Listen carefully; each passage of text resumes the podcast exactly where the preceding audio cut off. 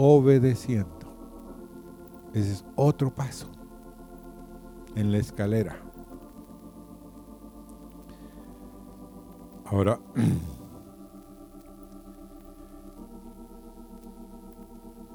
el lunes y martes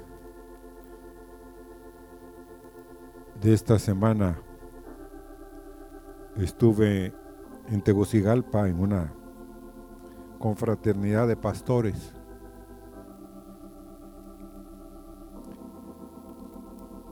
Y vi el cumplimiento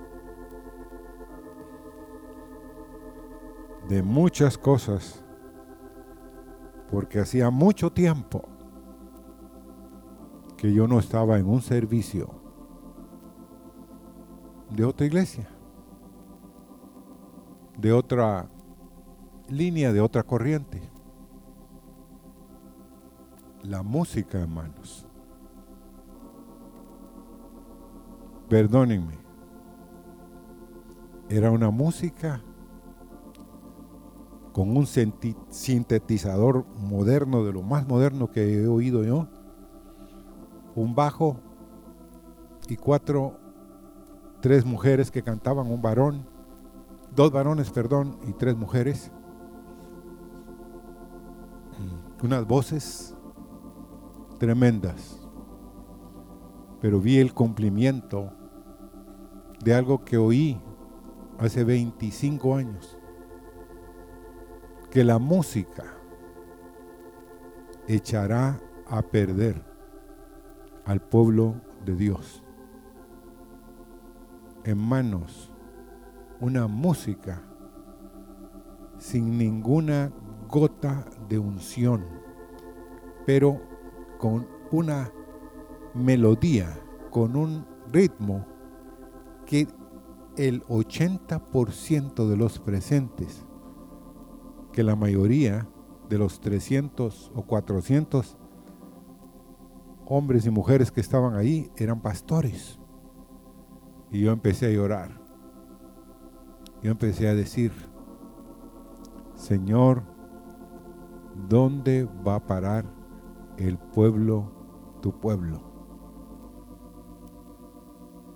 Y hermanos, estamos en el último tiempo muchos apostatarán de la fe, oyendo cosas del, del enemigo y yendo en pos de lo que oyen, no de lo que ven, ni lo que su espíritu les revela. Y así que oremos que seamos guardados de esta hora de prueba que viene al sobre el mundo. Pero quiero hablar esta mañana de el Dios de lo imposible. Porque hubo un momentito ahí de que yo me sentí totalmente fuera de contexto. Bueno, sirvieron una cena, yo no me pude quedar a la cena porque Meli no estaba en el hotel y tenía que ir a cenar con ella. Al día siguiente el almuerzo también que tuvimos que salir para acá, yo tenía que salir porque quería estar en la noche aquí antes de que entrara la noche. Entonces no comí con ellos. Pero hermanos, Dios puede hacer lo imposible si empezamos a orar por otras congregaciones, por otros hombres y mujeres. Amén. Ahora, ¿por qué? Porque Dios es el Dios de qué? De lo imposible. Los científicos dicen que no puede ocurrir. Es imposible. La teoría de la aerodinámica es muy clara. Los abejorros no pueden volar. ¿Conocen ustedes cuáles son los abejorros? Bueno, se debe a que el tamaño, el peso y la forma del cuerpo del abejorro no está en relación al tamaño de sus alas, lo que aerodinámicamente hace imposible que pueda volar. El abejorro es demasiado pesado, ancho y largo para volar con alas tan pequeñas. Sin embargo, el abejorro sabe todas estas proporciones y datos científicos y vuela. Dios crió al abejorro y le enseñó a volar. Obviamente, el que el abejorro no le preguntó a Dios sobre el problema de la aerodinámica. Él simplemente, ¿qué? Voló. Tampoco le preguntó a Dios si sabía lo que estaba haciendo, como muchos de ustedes. ¿Qué estás haciendo conmigo, Señor? No entiendo. Él simplemente, el abejorro, voló. No se preguntó si Dios lo amaba al darle esas alas tan pequeñas. Él simplemente, ¿qué hizo? Voló.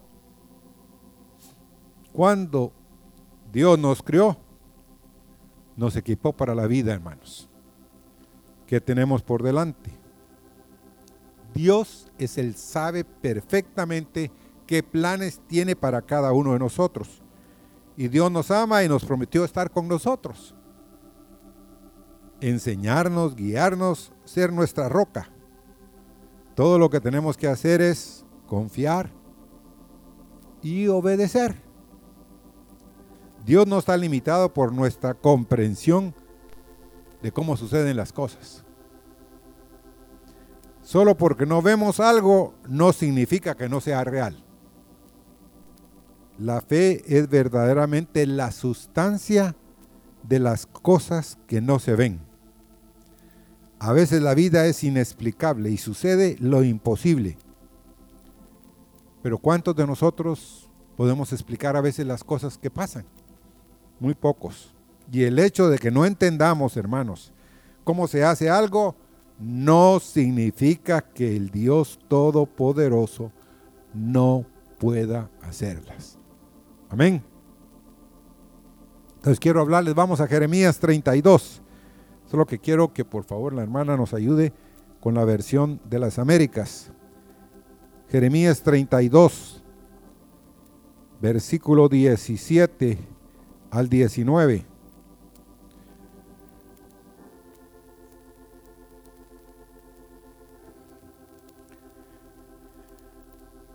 Ah, Señor, Dios, he aquí tú hiciste los cielos y la tierra con tu gran poder y con tu brazo extendido.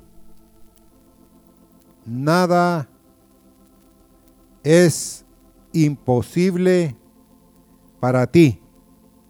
El verso 18.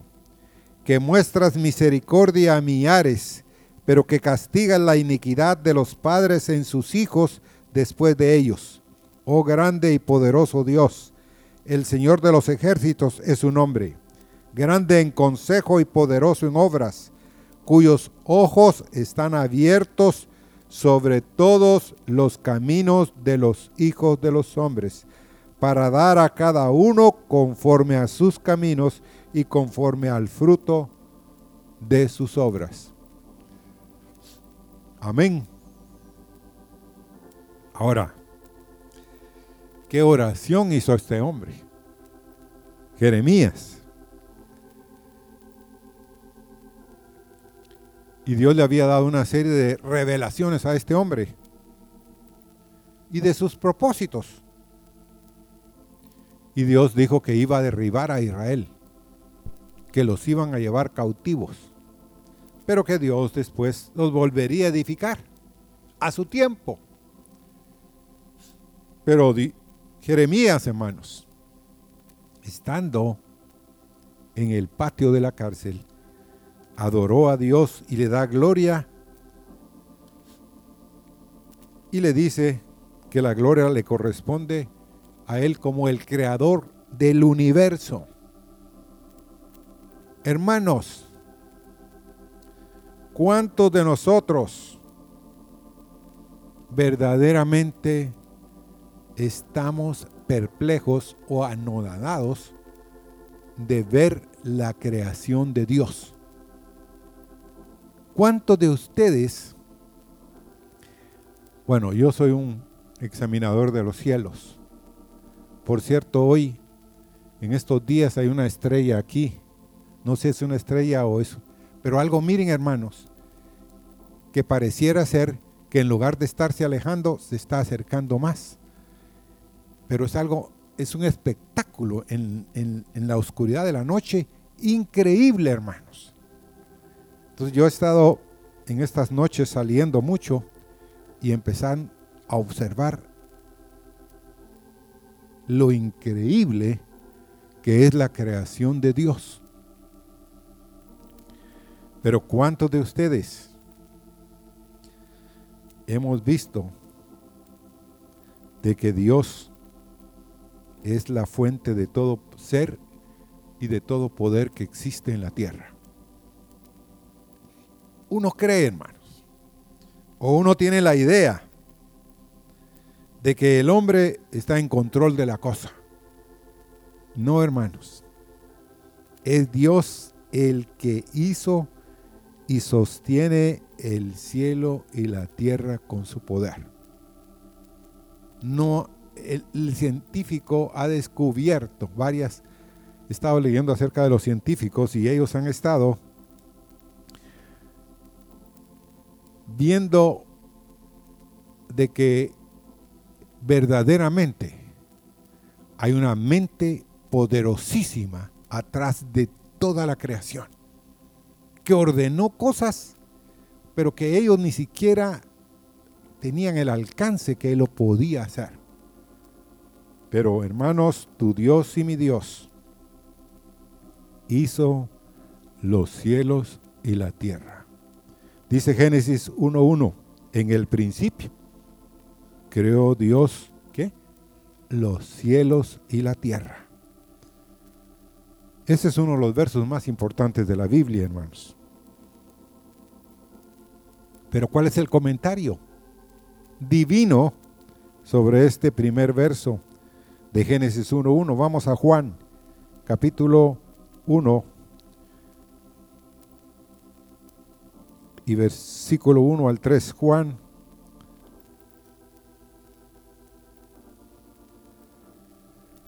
En el principio era el verbo. Y el verbo era con Dios. Y el verbo era Dios.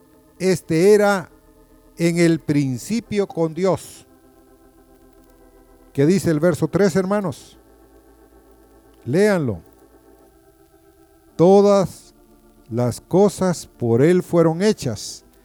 Y sin Él nada de lo que ha sido hecho. ¿Qué? Fue hecho. Todas, ¿qué? las cosas por Él fueron hechas y sin Él nada de lo que ha sido hecho fue hecho. ¿Cuál es la persona central de la palabra? Es Jesucristo. Él es el, el único creador de los cielos y de la tierra. Por Él fueron hechas todas las cosas y sin Él nada de lo que ha sido hecho fue hecho. Hebreos 11.3, por favor. Hebreos 11.3. Por la fe entendemos haber sido constituido el universo por la palabra de Dios, de modo, de, de modo que lo que se ve fue hecho, ¿qué? De lo que no se veía.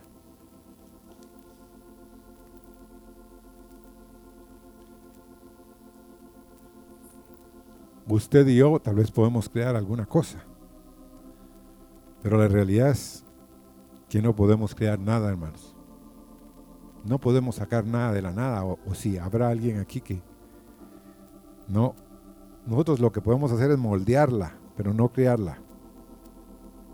Tu creador es el único que puede hacer las cosas de la nada, de lo que no existe, de lo que nuestros ojos no pueden ver.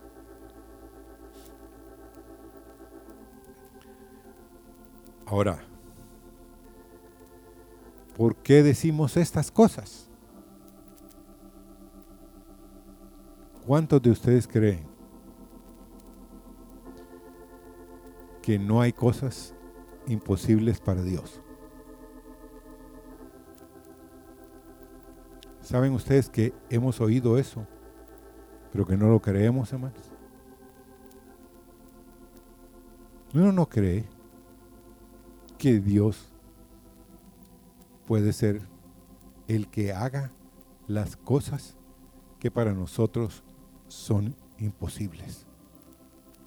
No lo creemos. el, el ejemplo que les puse del abejorro.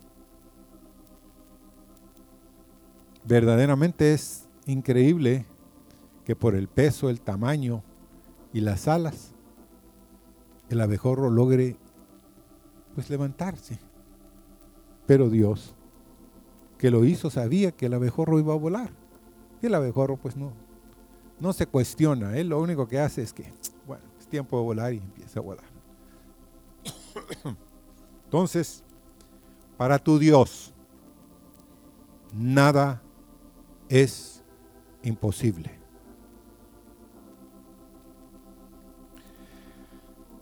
Dice Lucas 1.37, porque ninguna cosa, en la versión de las Américas, será imposible para Dios. Ninguna cosa será ni es imposible para Dios. ¿A quién le dijeron esta palabra? A ver, hermanos, ¿a quién le dijeron esto? ¿A quién? ¿A quién? A María. En Lucas capítulo 1, verso 31 al 34.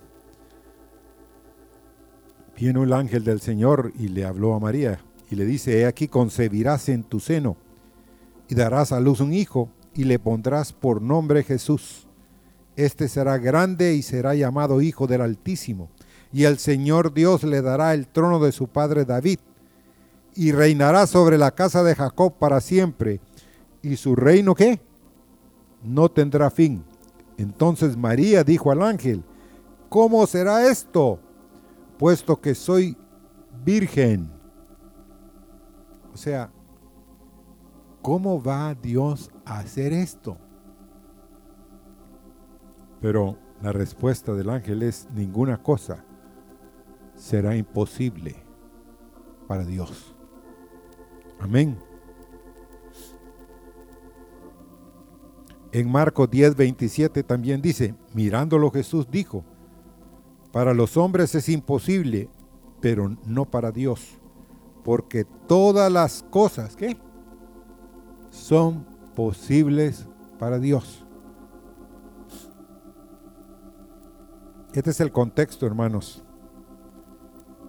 de Marcos 10, 27. El contexto está en, vamos a leer a Marcos, por favor, 10, 24. Marcos 10, 24. Los discípulos se asombraron de las palabras del Señor.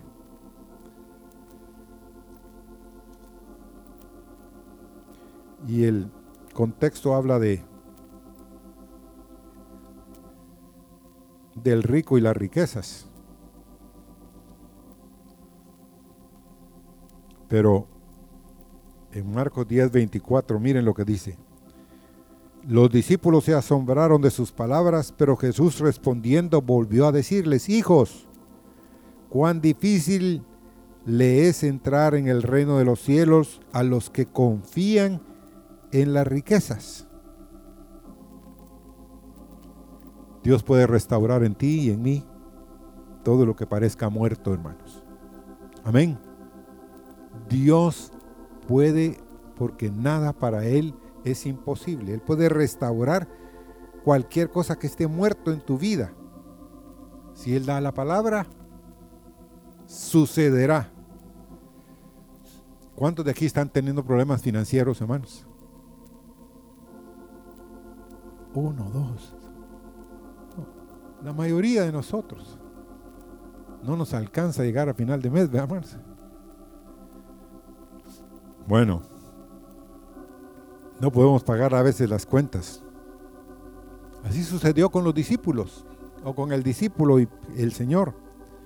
Pero el Señor arregló la situación de una manera sobrenatural. Llegó el tiempo de que se presentaron al templo y en esa época, pues tanto Jesús como Pedro tenían que pagar. Pero el Señor dijo, ¿quiénes son los que pagan? ¿Los hijos o los extraños? Y Pedro le contestó, los extraños. Sí, pero para no molestarlos a ellos. Anda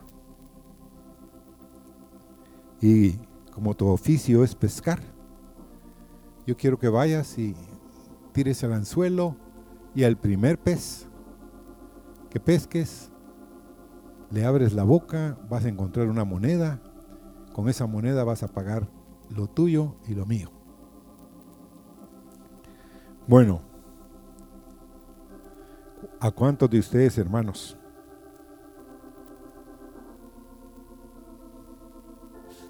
nos parece esto inaudito, asombroso? Si usted fuera el pescador, Pedro, y el Señor le dice, mira Pedro, ya es tiempo de que vayas un poquito a trabajar. Te necesito que vayas a hacer lo que siempre has hecho. Ve al mar y echa el anzuelo. Y el primer pez que saques, tómalo y ábrele la boca y harás el estatero.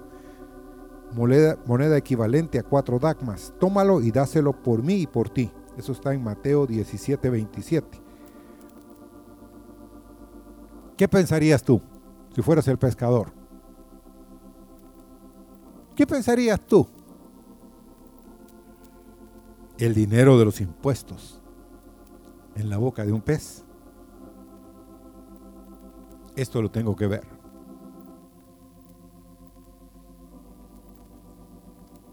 He sido pescador toda mi vida y he visto un montón de cosas en el interior de los peces. Gusanos, anzuelos, algas, pero nunca he visto una moneda dentro de uno de ellos. Yo quiero que sepan, hermanos, no habían muchas monedas de circulación. O sea, era verdaderamente un milagro lo que iba a suceder.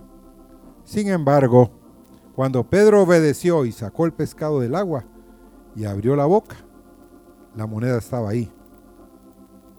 Tal como que, como Jesús había dicho. Ahora una pregunta a ustedes. ¿Por qué los escritores de los evangelios fueron movidos para escribir esta historia? ¿Mm? ¿Por qué Jesús eligió hacer esto como lo hizo? A través de un milagro. Porque Él quiere demostrarle a ti y a mí que Él hace imposible lo que nosotros no podemos hacer. Amén. Lo que tú no puedes hacer, Él puede arreglar cualquier situación, cualquier cosa, por muy abrumadora que sea la situación. Amén. Amén. Confía en Dios y obedece a Dios. Porque miren, yo leyendo el pasaje, yo me puse a pensar. Pedro le pudo haber dicho al maestro, nunca has pescado, Jesús. No va a suceder. Porque aquí hay muchos inteligentes, muchos cabezones que empiezan a razonar siempre. Pero ¿por qué es así? ¿Por qué tiene que ser así? ¿Por qué esto? ¿Por qué el otro? Y le pudo haber dicho, mira, no va a suceder. Voy a quedar ahí todo el día y no voy a sacar ni una moneda, ¿o no? Pero hermanos, Dios es el Dios de lo imposible, de lo sobrenatural, de lo que nosotros no podemos ni ver ni creer a veces. Ahora, no solo es el Dios de lo sobrenatural, sino en el pasaje que leímos, vamos ahí, es el Dios de misericordia, sin límites. Ese está en el verso número 18 de Jeremías 32, que muestras misericordias a millares. Pero saben que en el contexto no solo dice a millares puramente, sino dice a millares de las generaciones, hermanos. Amén. Tu generación posiblemente estaba incluida que Dios ha hecho misericordia. Amén. Yo sí quiero eso. Ahora en Éxodo 20,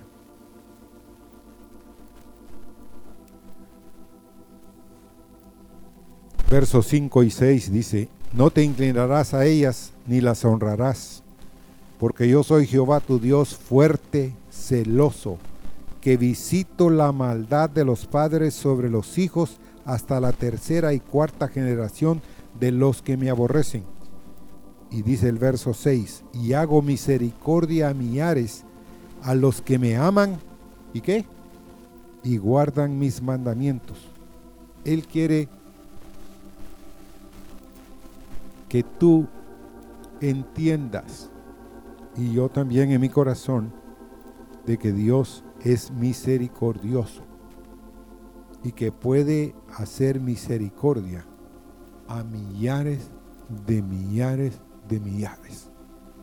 No está exento Él de no hacer misericordia con ciertas vidas, hermano. Amén. ¿Cuántos de ustedes hemos conocido, de nosotros hemos conocido a personas que creemos en nuestro corazón que Dios no puede alcanzar?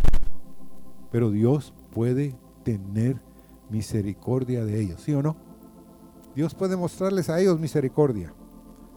Ahora, Dios también es un Dios de justicia imparcial, que castigas la iniquidad, dice, de los padres sobre los hijos después de ellos. Leamos ese verso también. Está en el verso 18, la parte B, que castigas la iniquidad de los padres en sus hijos después de ellos. A mí no me gustó eso mucho. ¿A usted le gusta eso, hermano? Se los voy a volver a leer. Oigan, que castigas la iniquidad de los padres en sus hijos después de ellos. ¿Cuántos de nosotros hemos tenido abuelos impíos? Campeones de impíos que hacían cosas terribles. Entonces, de pronto yo encontrando una escritura aquí dije, bueno, Señor, tú le revelaste a Jeremías que tú ibas a visitar y castigar la iniquidad de los padres en sus hijos, después de ellos. yo empecé a pedir el verso anterior. Señor, yo necesito que tú hagas misericordia a mi vida. Porque si tú no haces misericordia a mi vida, yo voy a pagar por las iniquidades que hicieron mis abuelos, mis tatarabuelos hacia atrás. A pesar de que uno puede recordar, hermanos,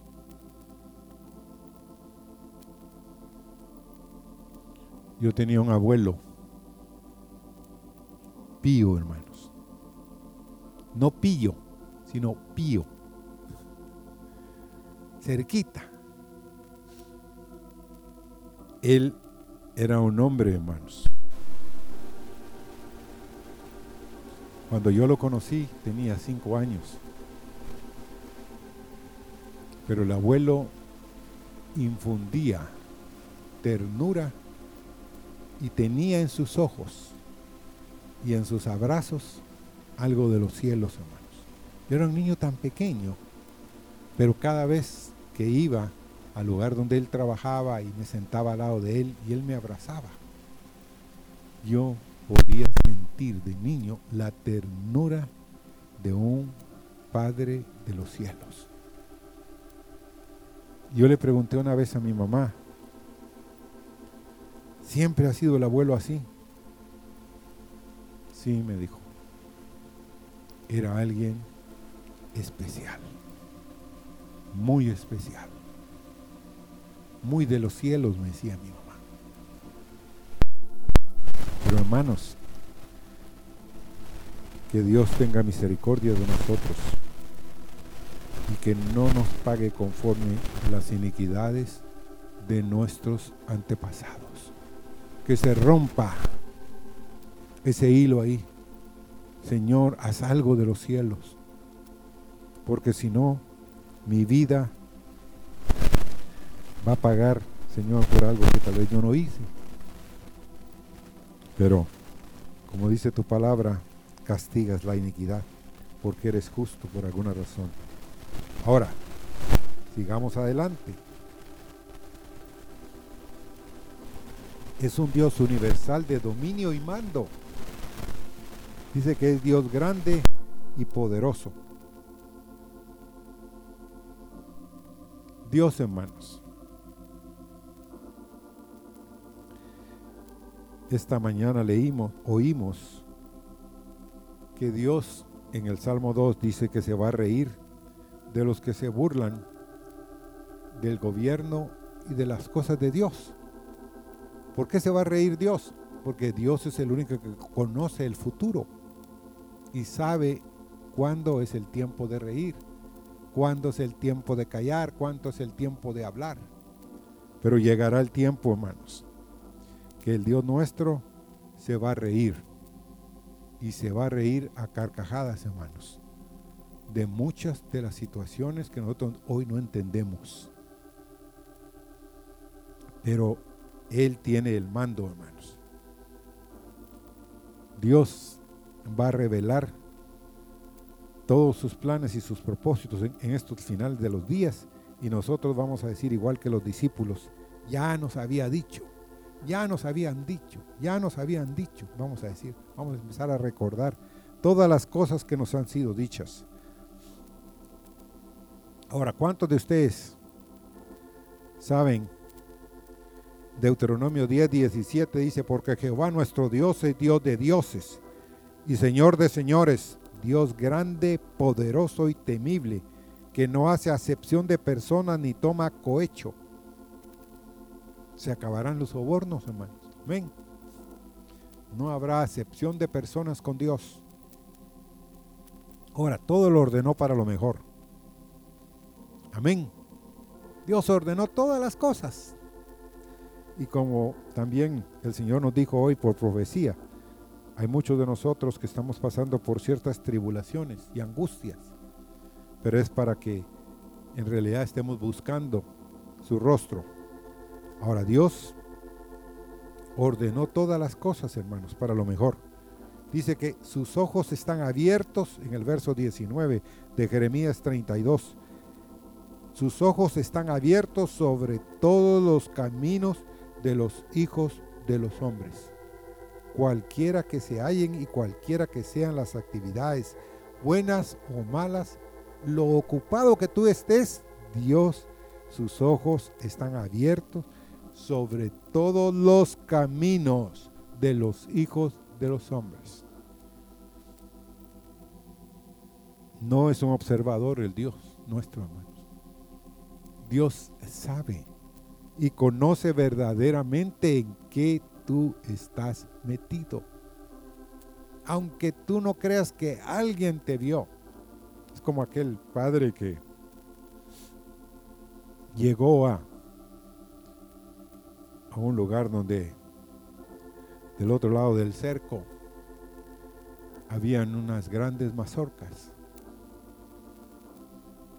Y el papá con el hijo estaba allá afuera del cerco y le dice, el papá le dijo, hijo, hazme un favor. Sí, papá, voy a cortar media docena de mazorcas. De la milpa. Pero observa para allá, le dijo. Observa para allá. Observa si alguien no viene en este otro sentido, y date la vuelta y observa para allá. Y se metió el papá. En pronto el niño le hizo una seña y le silbó. Y el papá sale y dice, ¿qué te pasó? ¿Qué pasa? ¿Viste a alguien? Es que me dijiste que viera para allá.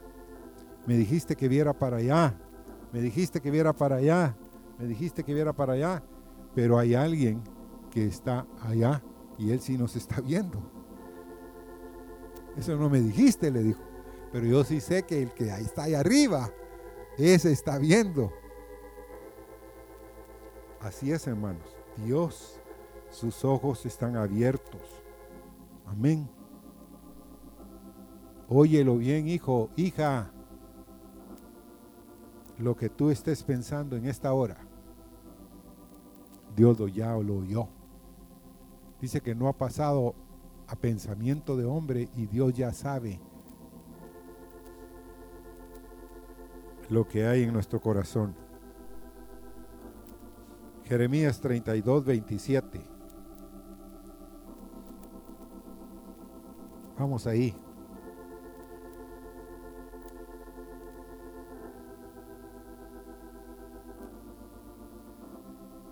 Dice, he aquí que yo soy Jehová, Dios de qué? De toda carne. ¿Habrá algo que sea imposible para mí? en este mismo contexto, todo el capítulo 32 está hablando, sí, de lo que le va a venir a Jerusalén, pero Dios afirma que Él es un ser que existe por sí mismo y que tiene todo el poder y que no hay cosa difícil para Él. Qué lindo es saber eso. El Dios de toda carne. No de unos ni de otros, no, de toda carne.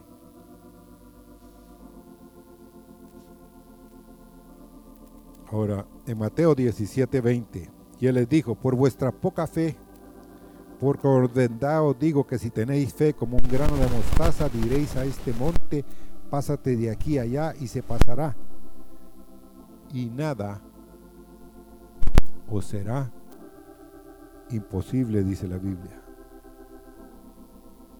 Una cosa es saber que para Dios todas las cosas son posibles y otra cosa es que el Señor, a través de la fe, de una confianza absoluta en Él, uno puede decirle a un monte, pásate de aquí y pásate allá y se pasará. Y dice, y nada os será imposible. No lo creen. No lo creemos porque no lo hemos visto. Pero no quiere decir que Dios no quiera hacerlo. Amén. ¿Qué monte es el nuestro? Que nosotros necesitamos que sea bajado, sea quitado. Tenemos que orar por ese monte. Amén. ¿Qué valle es el que tenemos en nuestra vida? Que necesitamos que Dios, hermanos, Dios quiere que digamos la palabra de fe. Amén. Porque sin fe ¿Qué dice la Biblia? 11.6. Sin fe es imposible agradar a Dios, porque es necesario que el que se acerca a Dios crea que Él existe y que es remunerador de los que le buscan. Tenemos que tener fe, hermanos. Confianza, seguridad, que Dios quiere que creamos lo imposible. Y está como aquel hombre que estaba testificando en una gran carpa. Y de pronto uno de los hombres que estaban ahí empezó a gritar, no, no es cierto, todo lo que está diciendo no es cierto. No es cierto, decía el hombre, gritando. Y el otro seguía hablando en el micrófono de que él era un borracho, que se quedaba tirado en las calles, que su esposa él la maltrataba y que hacía pues cosas terribles con la esposa y con los hijos. Y el hombre decía, no, no es cierto, es una mentira. Lo compraron, por eso está, ahí delante de ustedes. Pero de pronto dice que el hombre sintió en su pantalón una niña que le estaba jalando el pantalón. señor, cállese, cállese. ¿Por qué me voy a callar? Le dijo. Porque ese que está ahí es mi papá. Y lo que está diciendo es cierto. Déjelo vivir lo imposible. Porque ya lo posible podía hacer con nosotros. Pero déjelo vivir lo imposible. Amén. Hermanos, esta mañana el Dios de lo imposible quiere que tú, a pesar de todo el tiempo que ha pasado y que no has visto milagros en tu vida, Dios quiere empezar a hacer milagros en tu vida. Pero tienes que creer que Él puede hacerlo. Amén. Dice en Juan 5, capítulo 5 al 8. Y estaba ahí un hombre que hacía 38 años que estaba enfermo. ¿Cuántos años tenía, hermano, de estar enfermo? 38 años. Pero digamos que el hombre posiblemente de su vida, unos 7, 8 años, tal vez no estuvo enfermo. Entonces 38 y 8, 46 años. Pero de los cuales 38 años había estado enfermo.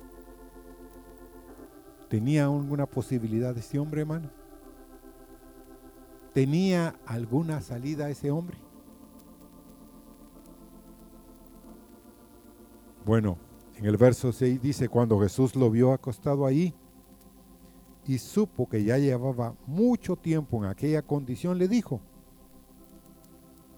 ¿quieres ser sano?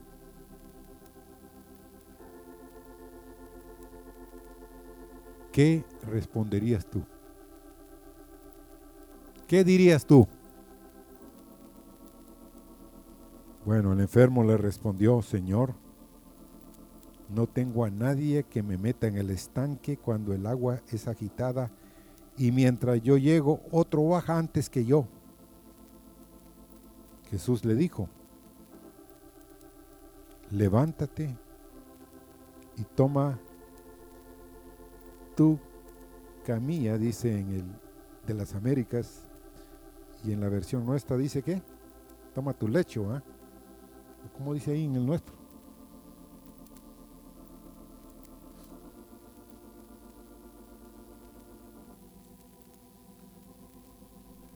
En el nuestro dice, Jesús le dijo, levante, toma tu lecho y ande, y anda. Pero ¿qué dice el verso 9, hermanos? Y al instante aquel hombre fue sanado, tomó su lecho y anduvo, y era día de reposo aquel día. En verso 10, entonces los judíos dijeron a aquel que había sido sanado, es día de reposo, no te es lícito llevar tu lecho. Él en el verso 11, igual que el abejorro, le respondió, el que me sanó, él mismo me dijo, toma tu lecho y anda. Pregunta, ¿qué hubiera pasado si el hombre no se levanta? ¿Mm? Nada. Ahí estuviera hoy, hermanos. No, tal vez ya no. Difícil que estuviera hoy. Pero hermanos, ese es el conflicto del corazón nuestro. No nos levantamos de nuestros lechos, de nuestras situaciones. No andamos como Dios quiere que andemos. Anda toma tu lecho y anda, camina. Señor, tú eres el Dios de lo imposible. Necesitamos crecer en la fe del Hijo de Dios y confiar que tú puedes restaurar, sacarnos de cualquier oro, hoyo, de cualquier situación cenagosa, Señor, de cualquier lodo, de cualquier cosa que haya entrado a nuestro corazón, Señor, tú puedes sacarla. Tú puedes libertar, Señor, y hacer en nuestras vidas lo imposible, Señor. Pero Padre, aunque tú lanzaras tu palabra a cada corazón esta mañana, ¿cuántos de nosotros vamos a reaccionar y a pedirte verdaderamente, Señor, que tú eres el que hace maravillas y hace milagros en nuestras vidas? Señor, queremos y necesitamos crecer, ser hombres y mujeres de fe que creen, que confían que el Dios nuestro es el Dios todopoderoso que hace maravillas y milagros con los que le aman. Señor, ayúdanos. Y a pesar de que Jeremías, Señor, tú le mandaste, a Jeremías le mandaste, Señor, en el tiempo de la cárcel, a que él comprara una heredad, Señor y tú ya le habías dicho de que toda la nación iba a ser cautiva, Señor. Pero Jeremías, Señor, no te cuestionó. Llegó ahí la persona que le iba a vender la propiedad, Señor, y él pagó y le entregó a Baruch, Señor, la escritura de la propiedad. Señor, que nosotros seamos como Jeremías, Señor que confió verdaderamente en el Dios de su vida, Señor. Gracias, Señor, esta mañana por hombres como Jeremías, Señor, que dejaron escritas sus palabras, Señor, que dejaron un testimonio, Señor, que hoy estamos delante de esta congregación leyendo de la vida y cómo tú actuaste en él. Oh Señor Dios, Tú hiciste los cielos y la tierra con tu gran poder y con tu brazo extendido. Nada es imposible para ti, oh Dios, que muestras misericordia a millares, pero que castigas la iniquidad de los padres en sus hijos después de ellos. Oh grande y poderoso Dios, el Señor de los ejércitos es tu nombre, grande en consejo y poderoso en obras, cuyos ojos están abiertos sobre todos los caminos de los hijos de los hombres para dar a cada uno, Señor, conforme a sus caminos y conforme al fruto de sus obras. Sí, Señor, así es. Esa oración, Señor, tiene esta mañana cumplimiento en muchos de nuestros corazones en este lugar, porque tú, Señor, eres el Dios que hiciste los cielos y la tierra con tu gran poder y tu brazo extendido. Creemos que nada es imposible para el Dios nuestro. Gracias, Señor. Pónganse de pie, hermanos.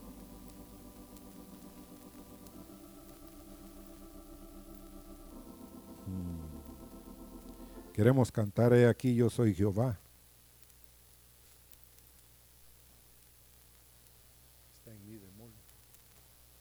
en.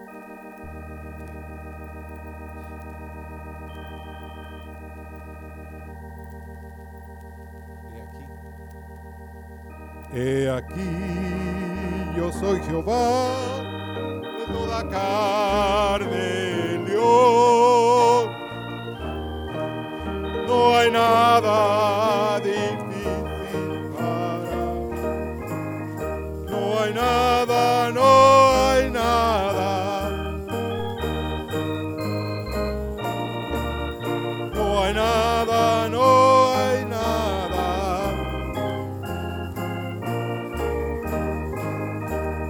aquí. Yo soy Jehová de toda acá, de Dios no hay nada. Difícil para mí, no hay nada, no hay nada, no hay nada, no.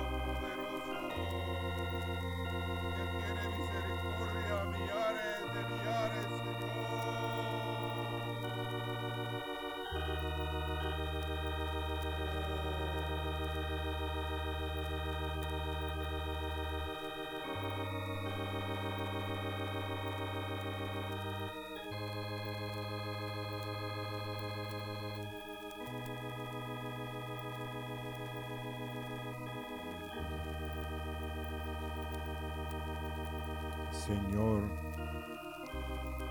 no te canses de trabajar en nosotros.